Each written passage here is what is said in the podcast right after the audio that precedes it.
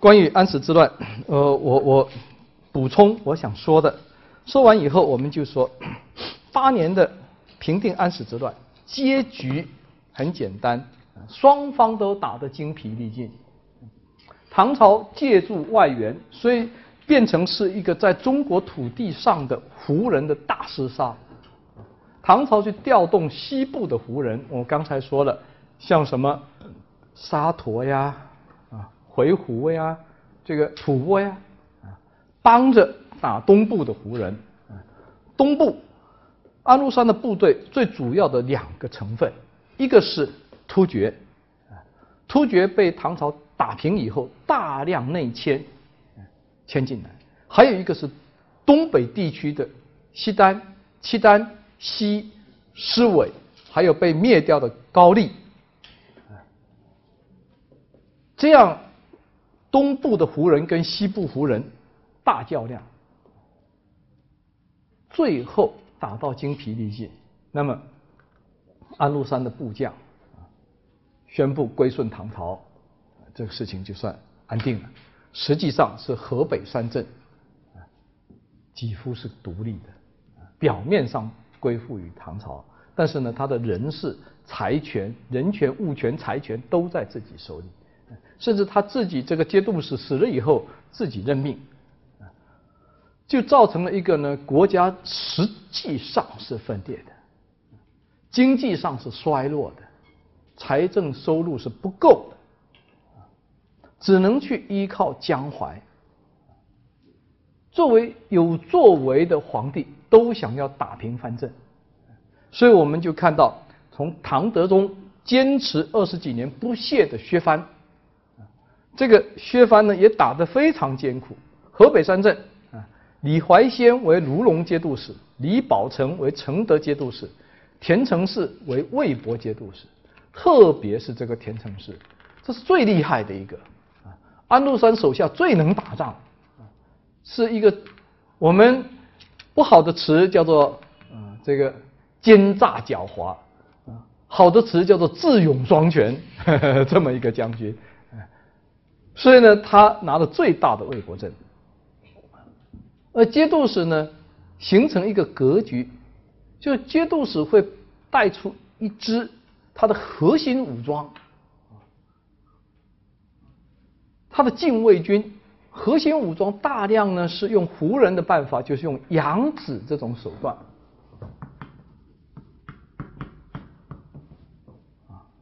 认干儿子，这在唐朝呢。那是非常流行的，啊，所以呢，用这种养子的手段，建立起一支最凶悍的核心武装——牙兵。牙兵牙将啊，所以我们画将军，两颗大牙都暴露在外面啊，这里来牙兵牙将。那由这个牙兵牙将这个核心武装去控制整个节度使的。军队。是这么两层结构，那么用牙兵牙将来捍卫节度使，所以我们就看到节度使呢，实际上是一个节度使。这一圈核心圈节度使，外圈是牙兵。在外面一一个是藩镇的兵，藩镇的兵这样子一个结构，这样子它由你一层一层控制，但是实际上的情况会怎么样呢？这些牙兵牙将，你都对他好，因为你要靠他来保护你，所以呢对他好，有求必应，结果就是变成骄兵悍将，你无非就是要。世袭你的节度使的位置，要和中央讨价还价，你要靠他来保卫你，靠他来控制这个部队，所以这个地方，这个牙兵牙将反而成了节度使权力结构里面最重要的部分。到了骄兵悍将的时候，就变成是什么呢？这个牙兵牙将的总指挥就是禁军司令。这个禁军司令呢，对节度使。就像节度使对皇帝一样，不听话就把你换。所以呢，换节度使如同儿戏。节度使抗命中央，牙兵牙将，这个玩节度使。那这样子就造成了一个军人跋扈，谁掌握的兵权，谁有力量，拳头大，那谁的天下？这就恶性循环，这个军人跋扈的情况越来越严重。严重到什么程度呢？我们可以看到，这个从安史之乱以后，一直到最后一个这个殿前总指挥赵匡胤，是吧？陈桥兵变嘛，啊，他就是牙兵统帅啊，啊，所以他带着禁卫军出去，走到首都，走到郊区，黄袍穿上去回来了，告诉皇帝，士兵要我穿黄袍，你看着办吧。啊所以他就当了皇帝。正因为如此，赵匡胤知道这种结构不得了，所以你看赵匡胤呢，算是一百多年以后下决心要彻底把军人跋扈把他制止掉，所以出现了一个宋朝的极度的抑制军人，先是杯酒释兵权啊，后来把将军全部都换掉啊，后来是。兵兵不知将，将不统兵，啊，后来是谈武的，只要是跟武沾边的，基本上都没好下场，啊，道理就在这里，这是一个藩镇的这种局势。那么唐朝和藩镇的斗争，从德宗以来一直斗，最重要的我们要看是宪宗时候。这里面我讲了好几个例子，你们自己可以看。我们没有时间了啊。唐宪宗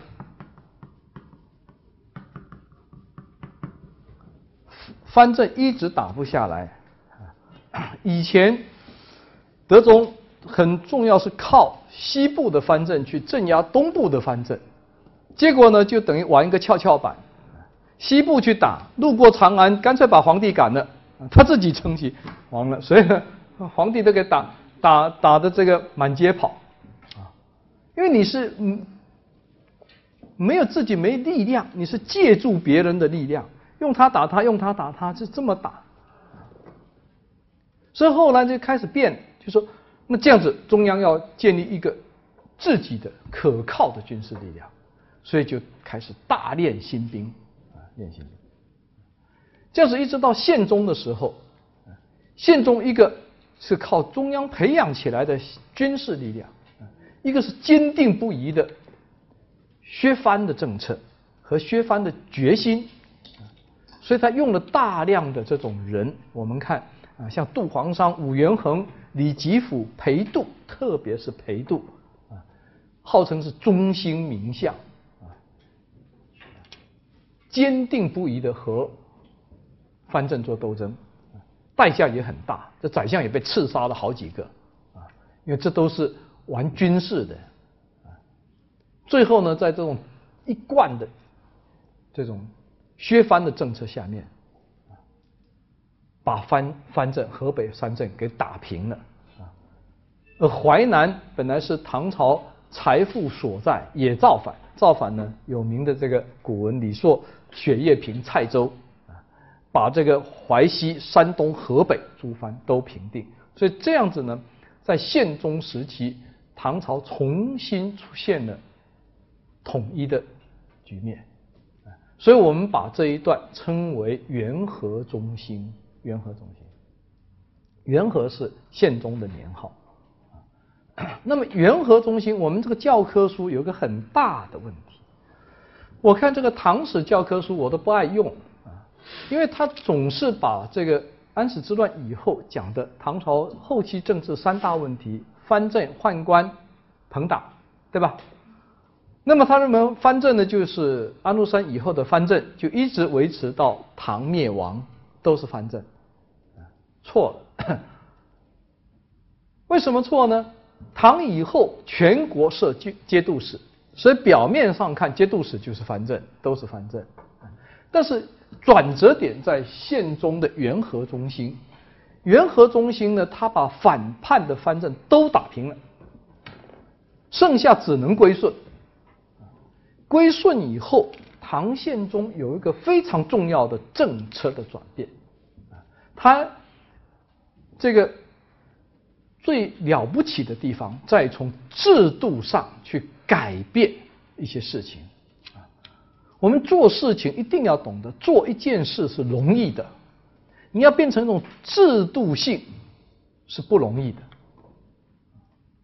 所以宪宗要让他这个反正不能死灰复燃，就要从制度上解决它。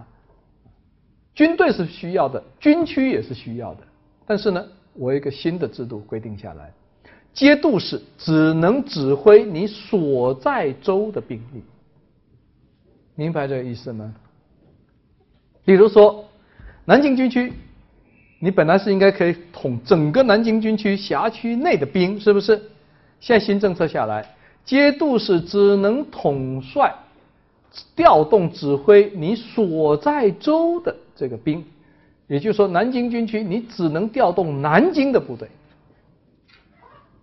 这就把节度使的军权把它分散掉了。所以部队归当地去控制。所以本来一个军区。有几万、十几万的军队，现在你就剩下一万、两万，其他的兵都分散到各个州去，所以这样子呢，就使得没有一个节度使还能手握重兵去挑战中央，就从制度上把它杜绝掉。所以应该说，唐朝的藩镇的问题到这个时候就已经解决了，没了。所以藩镇割据，我们主要讲的从德宗啊，苏代以后，德宗一直到宪宗，这个时候呢，有一个根本性的改观。到唐朝后期，藩镇再起，那个跟安禄山的藩镇已经没有关系了，那是黄巢的降将新藩镇，啊，这这个历史就很短。唐朝的降将成了新藩镇，很快就把唐朝给推翻了，啊，后来就进入五代。问题是我们现在教科书或者当年的那些历史学家把中间过程抽掉，把两头一拼，那就不自始至终都是藩镇吗？中间这个过程被他抽空了，这是这个我们要提的元和中心。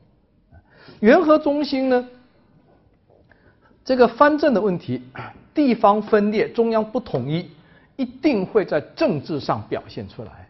所以政治不是说人与人之间的勾心斗角造成的，政治背后是不同的社会阶层、社会利益集团它的利益诉求在政治上的反应。这个反应呢，我们就看就是宦官势力的崛起。既然中央没有实力去打平藩镇，那么就培养自己的军队，培养自己的军队，谁来控制？就不能再交给节度使了，这个靠不住，靠不住，交给朝官文官，不会带兵，打不来仗，那么呢，交给自己最信任的人，宦官，宦官是奴仆，从小净身入宫，在宫里面，啊，从扫地倒痰盂，啊，慢慢爬上来，啊，所以说这是从小养大的，呃，这是最可靠的，所以皇帝认为这最可靠。所以最典型的就是玄宗，啊，这个中国这个后宫是宦官是中国特有的一种现象，后宫宫女很多，啊，嫔妃一群，要有一些人来干粗活，用了一些宦官来干。那么这些宦官这些奴仆，唐太宗很清楚规定这个。宦官官最高不能超过三品，你不能用人不提拔是吧？你总得给他有个提升的空间，但是不能超过三品，人数相当有限。到唐玄宗时候，宦官呢已经增加到三千人之多，那很可怕。就皇上那么几个、几十个夫人。啊有三千个宦官去伺候他，所以这里面宦官其实已经变成一个权力机构了，他通过宦官去控制朝政，所以他变成一个官，而这官呢，玄宗给他封的官职就很高，远远突破三品，五品以上就达千人之多。五品官在唐朝是非常大的，和清朝不一样。清朝封疆大吏林则徐一品官，唐朝宰相才是三品官。所以唐朝宰相才三品，五品就是等于清朝的三品，所以五品官就等于省部级官员。省部级官员在一个后宫里面就有千人之多，这派出来他都是省部级的。所以他用宦官来控制政治的各个方面，尤其是军队。结果呢，这个军队抓在宦官手里，就变成了家奴做大，主仆颠倒。唐朝的宦官危害之惨烈，在中国历史上呢是最厉害的，比东汉还厉害，和明朝完全不同。不同在哪里呢？朱元璋很会管宦官，朱元璋是那种痞子出身的，你要跟他玩痞，那你是斗不过他的。他这些宦官他知道都是痞子，他会治他，所以明朝的宦官没有一个人能掌权的。你不要看他东厂西厂权有多大，那都是皇帝让你掌权你就有权，皇帝叫你滚蛋就滚蛋，杀一个宦官像杀一只鸡一样的。你看到明朝有哪个宦官敢去换皇帝，敢去这个颠覆政治吗？没有的，完全没有的。清朝也一样，但是唐朝不一样。唐朝的宦官呢，军权掌握在他手里。所以我们看，从这个顺宗以来，顺宗到唐朝结束十个皇帝，十个皇帝里面有九个是由宦官废立的。把皇帝给废了，把皇帝给毒死了，换一个，就由宦官来，没有人能抗衡他，因为整个中央的武装抓在宦官手里，你朝官都是文官，你没有办法抗衡。地方的藩镇打平了，然后藩镇和宦官呢各有帮派，内外呼应，所以皇帝你看像文宗，文宗就很可怜，那干脆就跟宦官讲。我就是你的囚徒，被你囚禁在宫里面，一点办法都没有。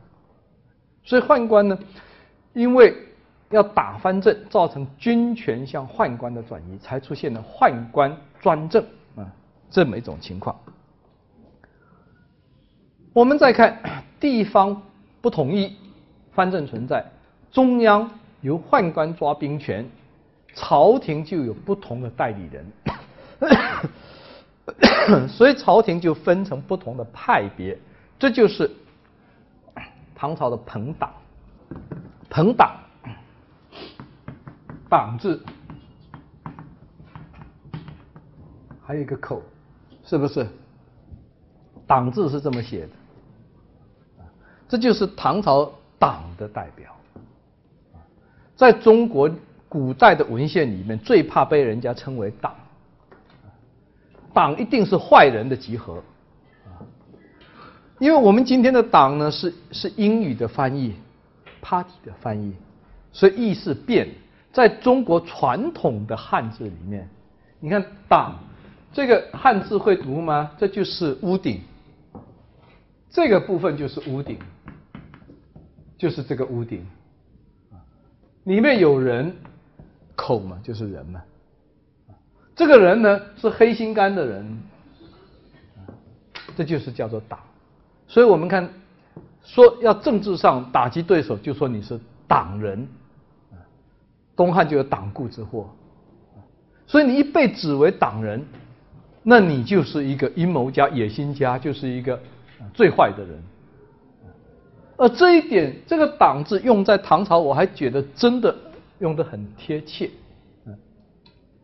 因为如果说 按我们今天政治学的概念，党是社会不同的利益、不同的思想路线、不同的政治目标组成的团体，是吧？今天的党是党是一个中性的，我们今天讲的以党是一个中性。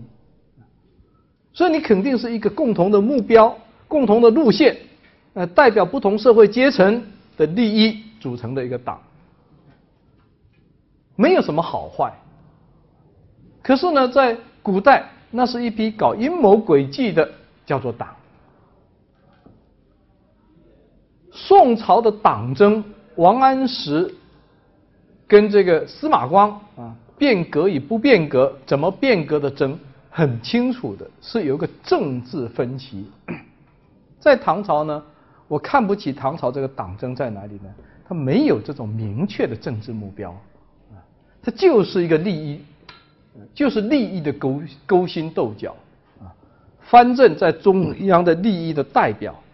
宦官在朝中的这个代理人，他们之间瓜分利益之争啊，所以既然是瓜分利益之争呢，那真的就属于这种党了。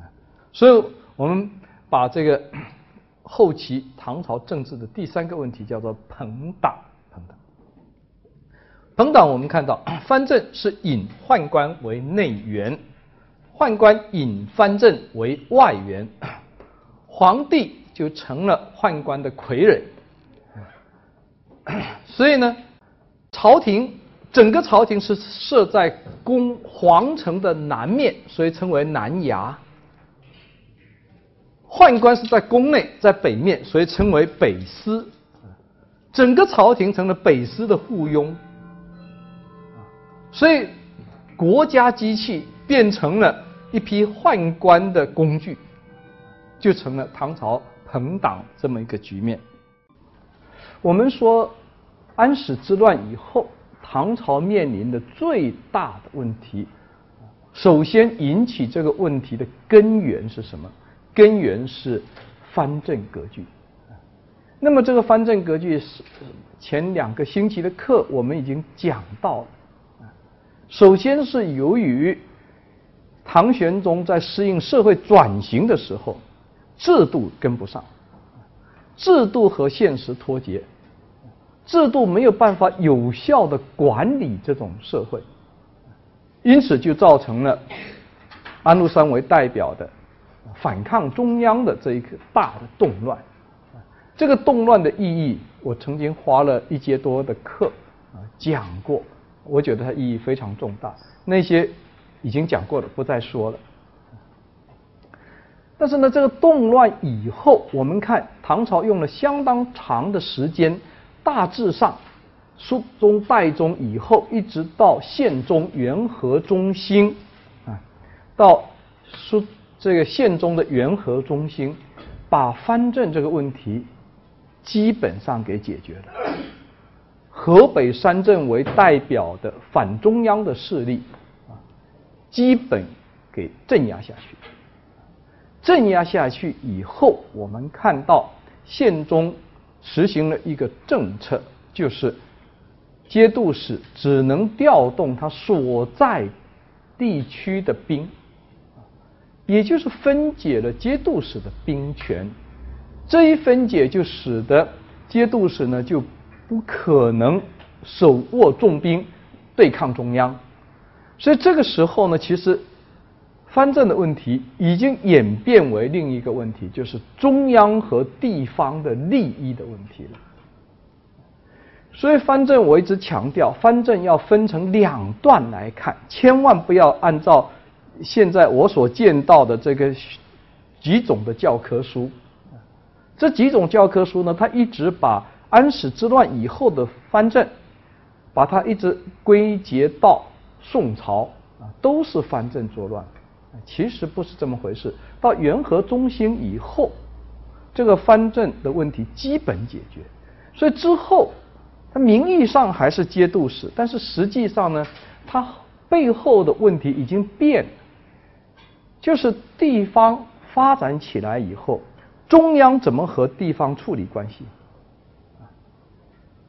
这个呢，很遗憾是我们的教科书以前写的教科书都不去探讨这个问题。我们觉得理所当然的，中央就是应该高度集权，因为中国的这种集权制造成一种思维，中央集权，中央对全国的统一号令是理所当然的事情。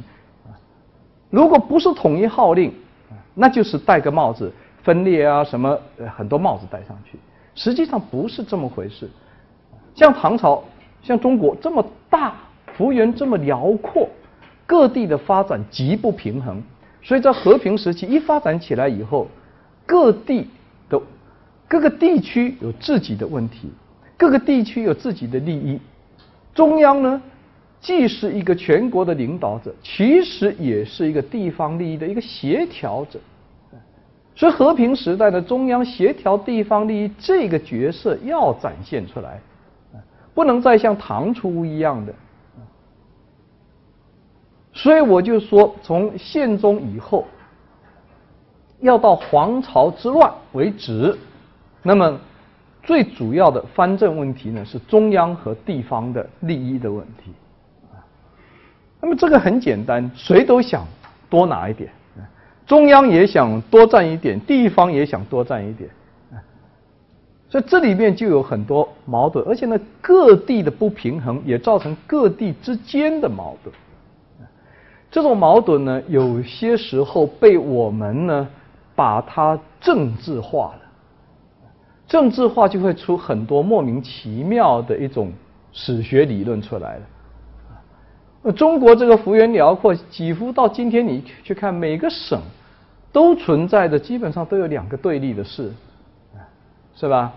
在全国啊，北京和上海这是不和的，在山东啊，济南和青岛是不和的，啊，以前的四川、成都和重庆啊，各不服气，各省都有，所以这一种问题呢，是因为。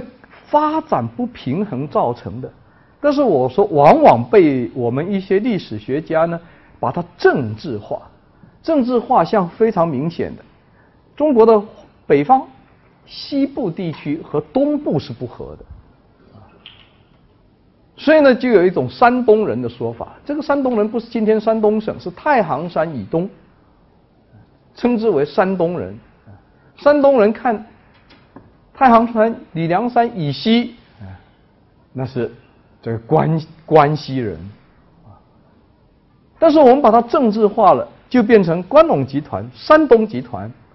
所以我们的历史很好研究，打开来先看出在出自何方啊？出自山东的就直接归入山东集团，出自关陇的就关陇集团。于是政治派别、政治斗争其实不是这么回事，有很多问题。就都是因为地方发展的不平衡，那这样子地方的利益就会在中央在政治上一定会显现出来。所以我说问题的根源在地方发展了以后，地方和中央的关系，地方和地方的关系，甚至某一个地区它内部自己的关系。你就说河北，河北这三镇里面。它也有它这个辖区里面不同城市之间的关系，这关系非常的复杂，这种复杂的关系在政治上的反应，在朝廷里面的反应，就是有许许多多的利益的代表者，所以朝廷就出现了不同的政治派别，不同的观点，不同的利益代表者。那么这个呢，在唐朝被称为朋党，是吧？而且我也说过，我一直认为唐朝的党争我是不太赞赏，因为唐朝的党争不像不像宋朝有一个非常清晰的这个政治理念在里面，像唐宋朝的党争你就看得非常清楚啊，王安石和司马光代表的。以前我们也是很简单，我觉得我们中国的历史学有相当长时期时期呢，是一种非常教条化、简单简单化，甚至是庸俗化的时代。所以他就简单的把王安石归入改革派，把司马光归为保守派。革新的、改革的就是好的，保守的就是坏的。基本是这么两分，而且把价值判断直接套上去。这种是贴标签式的历史研究，啊，咱们是历史系毕业的，千万不能犯这种低级错误。这种是属于没读历史系的人自己啊可以想当然这么说说的。其实呢，司马光和王安石在宋朝要改革这一点上是完全一致的，不存在什么反改革的问题，而是怎么改的问题，是依靠贪官去改，结果呢，这个改革改到最后，刀刀都砍在老百姓身上，最后就变成国家的强征暴敛。所以你去看宋朝的历史，最后最后宋朝亡在哪里？亡在改革派手里，最后掌权的改革派是谁？蔡京、童贯这些人，这改革派好吗？王安石的利益很好，没错。可是这个利益呢，他想这么做，他靠谁去做？毛泽东讲了一句很好的话：政治路线决定之后，干部就是决定的因素。政治路线决定了要改革，干部就是决定的因素。你靠的是一个旧的国家机器，一个贪官污吏的国家机器，他必然把这个改革整个扭扭到是为官吏强征暴敛而进行的改革，所以这样就有很多人就反改革了，说这种改革不行了，再改下去老百姓都改改完蛋了，这就是司马光所代表的。然后你把司马光贴一个标签，说他是反改革、反动、保守。你这个史学如果放到宋朝去，我看宋宋朝的人民都要起来把你跟蔡京一起，呵 呵看该怎么该怎么处理怎么处理了。所以呢，这个宋朝我就说他的这种党争非常旗帜鲜明，政治的路线、政治的理念非常清楚。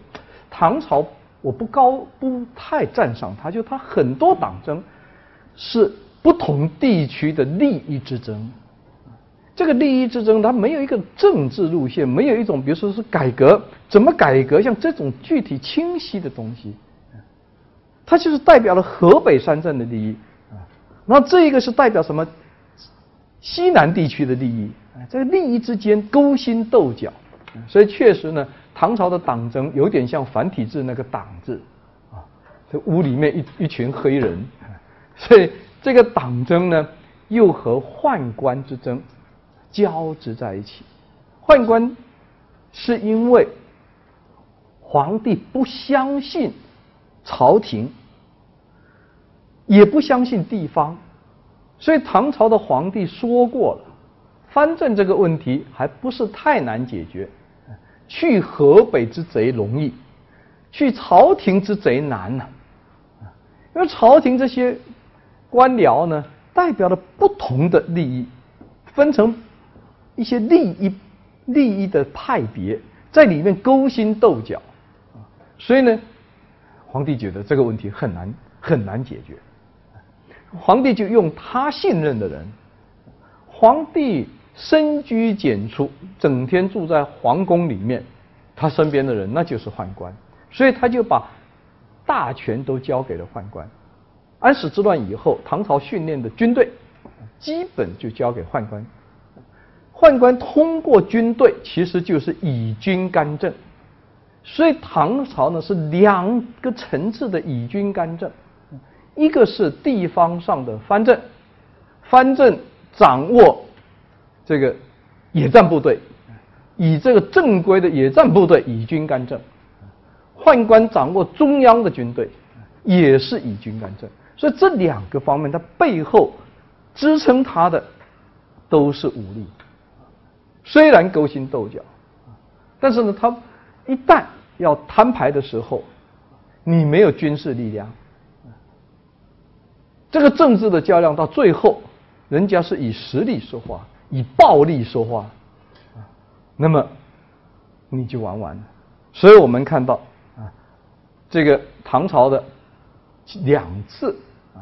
教科书讲了两次反对宦宦官，这个反对藩镇的政治事件，一次称为“二王八司马事件”。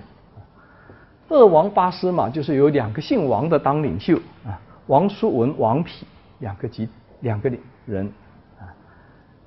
那么下面有八司马，这八司马倒是因为这八司马使得这个集团呢。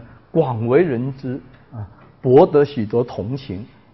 八司马里面有一个刘禹锡，啊，这个很会写诗，有一个柳宗元很会写文章，啊，所以柳宗元、刘禹锡他们的文辞文采，那都是属于流传千古的。但是呢，我们且不去说这些人的文采、文学才华。我们说这个集团，它在唐朝政治舞台崛起的时候，本身有很大的先天不足。这个李德裕这一派的人里面，科举出身的人多得不得了，啊所以他们志同道合的人里面，很多人是科举出来的当大官的，有些有些人呢不是科举出身的。所以呢，他们对科举有不同的看法。这个讨论呢，是当着唐朝社会普遍存在。就像今天我们这个社会，今天大家很热门在讨论中国的教育，中国的高考好不好？人家说的更加这个激烈一点，说中国的目前教育的现状是希望的进来，绝望的出去。啊，这是中国教育。那这是你说说可以，但是他把它理论化以后，就变成什么呢？大学生就必然是拥护高考的，不是大学生是必然是反对高考的。大学生和非大学生必定是政治上势不两立的集团，成立吗？所以最后研究就发现，其实呢，这个。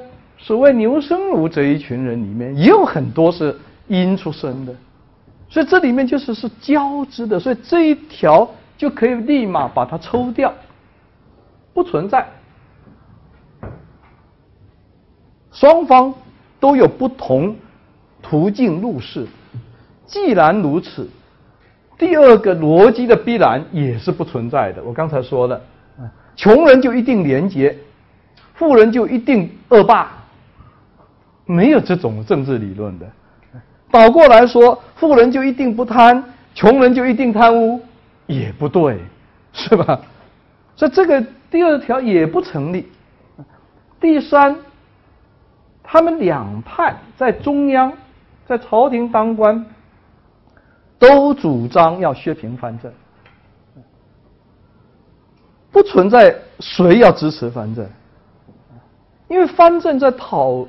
在挑战中央，你坐在朝廷这个位置，你会容许地方无限制的挑战中央吗？都不会。我就不相信有一个人，这个从当官的第一天就立志要当个贪官，逐渐变成贪官是有的。说一开始就立志要当贪官，这种绝对是少数，少之又少的。他们之之间关于藩镇问题的争论，主要是争在哪里？怎么打打藩镇的问题，量力而行的问题。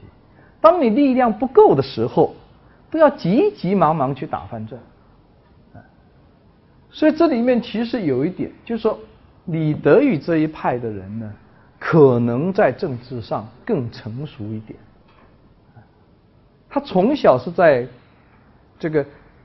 官僚家庭里面长大，对官场的运作很了解，所以呢，他知道政治很重要的就是你还是要有实力，你没有实力，你空喊打宦官，结果更糟糕，引起呃空喊打藩镇，引起藩镇的反感，引起藩镇的警惕，所以我们看到宪宗之前有多少个皇帝。力量不成熟，就去冒冒失失就去打藩镇，啊，那么唯有一个办法，用他打他，对吧？都是藩镇，他打他，他打他，结果呢，人家又不是傻瓜，发现了你皇帝比那个藩镇还好打，金元之乱，所以他路过京城，首先把皇帝给打跑了，结果就是不成熟，你手中没兵，你要借别人的力量互相打。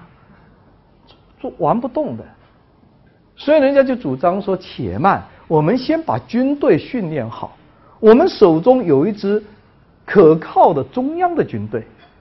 你要有这支军队，你才能调动地方的军队，你能震慑他，你才能调动他。所以削藩要有计划，要一步一步来。但是呢，这个方案你不能直接就把它套个帽子，说它就是藩镇的后台。他实际上是在替藩镇拖延时间，他就是支持藩镇。这一种坚决主张打藩镇的，未必是好事。我知道大家 可能对中国近代史比较熟，其实中国近代史我也很熟啊。我自己花了很长时间，我在做一个啊，李鸿章在马关，你们去看看甲午战争，最后败在哪里？李鸿章为什么晚年最讨厌清流？就是那种空洞的爱国主义，在不可战的时候逼着他去打，不打就是卖国贼。李鸿章早就知道打的结果是怎么样，所以对外外来的欺负，我们要抵抗，这个没有问题。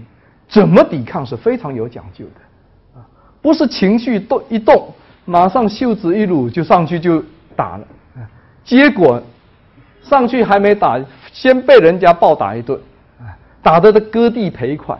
你看看我在。我在做，这个李鸿章在马关的时候跟日本人说：“现在我打输了，我割地，我赔款，先停战。”日本人怎么说的？一天不签约，一天不停战。我不停啊，开打了呀！打起来以后就不是你说停就要停的，我也是当事者一方，我不停啊。所以天天把战报送给李鸿章，李鸿章呢在那里。看着国土是一天一天，这个战线一天一天往前推，而且是越推越快，因为为什么呢？兵败如山倒。所以你迟签一天，你要割的地更多，赔的款更多。而日本是整个中国近代以来对中国伤害最大，在中国做最多坏事，而且到今天。还坚决不向中国道歉，只有我觉得今天最没骨头的中国人还在表彰日本。我昨天刚去看这个金陵十三钗啊，看的我也是很感慨，非常感慨。所以呢，这里面有一个讲究，说牛李党争的核心不是要不要打藩镇，是什么时候怎么打藩镇。是这样子的话，我们就可以其实可以把牛李党争的这四条都把它解消掉，不存在。这是一个人为制造的东西。既然是人为制造东西，我只能这么说：唐朝因为安史之乱以后出现这三个问题，牛李党争也是在党争这一条线上，没有太多的意义，没有说。这么清晰的政治路线，如果是像这个摆的，果真如此，那唐朝的党争我们还要刮目相看，还要给他很高的评价。这很清楚的政治路线斗争，我们看不出来，我们看到还是不同官场派别之间的利益勾心斗角。所以我说整体我对唐朝的党争呢评价都不高，都不高。所以这是 牛李党分。